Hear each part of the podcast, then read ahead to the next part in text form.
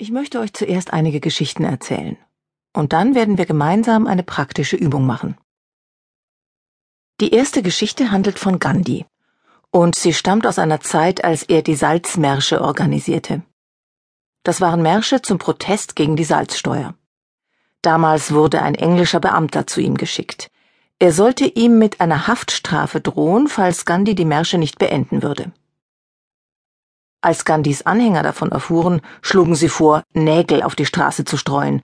Sie hatten die Hoffnung, dass der Beamte dann niemals ankommen würde oder entmutigt wäre und vielleicht die ganze Sache vergessen würde. Aber Gandhi entgegnete, das werden wir alles nicht tun. Wir werden ihn zum Tee einladen. Der Beamte kam also mit großem Aufgebot und viel Tamtam, setzte sich und begann prompt, was nun die Salzmärsche betrifft. Ja, entgegnete Gandhi, über die Salzmärsche müssen wir dringend sprechen.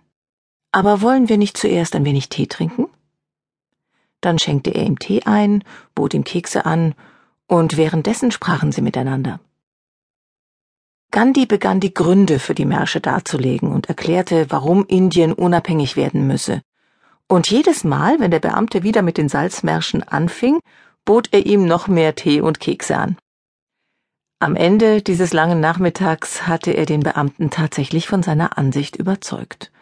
Und es war genau dieser englische Beamte, der, das ist historisch belegt, zu einer Schlüsselfigur bei der friedlichen Befreiung Indiens aus der Kolonialherrschaft wurde. Was sich hier zugetragen hatte, war ein wortwörtliches Füttern eines Dämonen.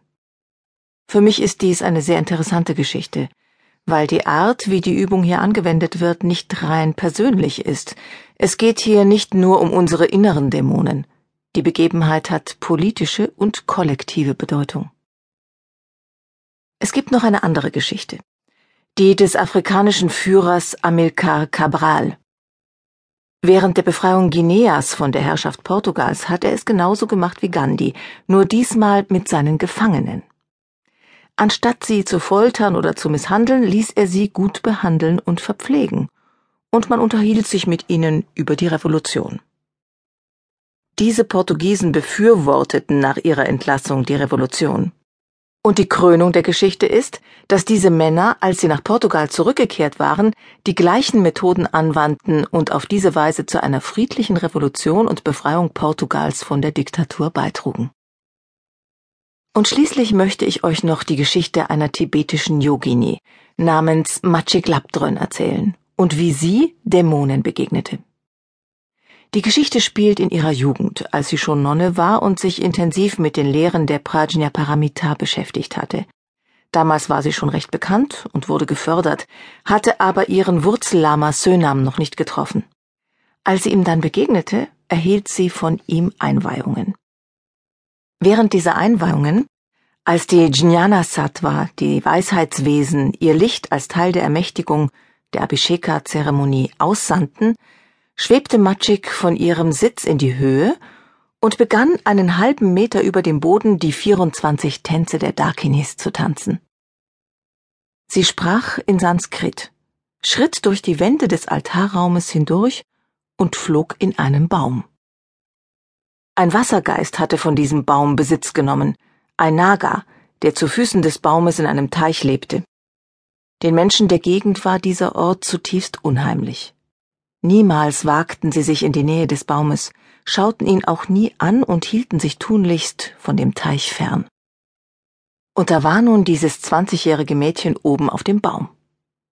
Der Naga raste vor Wut und kam auf sie zu, aber Matschik befand sich in einem Zustand tiefer Meditation und blieb davon vollkommen unberührt.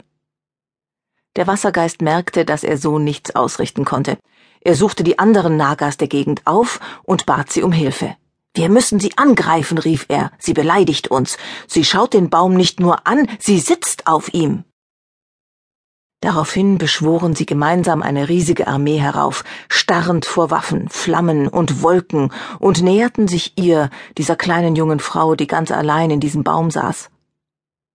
Aber anstatt sich zu verteidigen, die Schutzgeister oder ihre Meditationsgottheit anzurufen, anstatt ihren Lehrer oder sonst irgendjemanden um Hilfe zu bitten, bot sie sich den Angreifern als Speise an.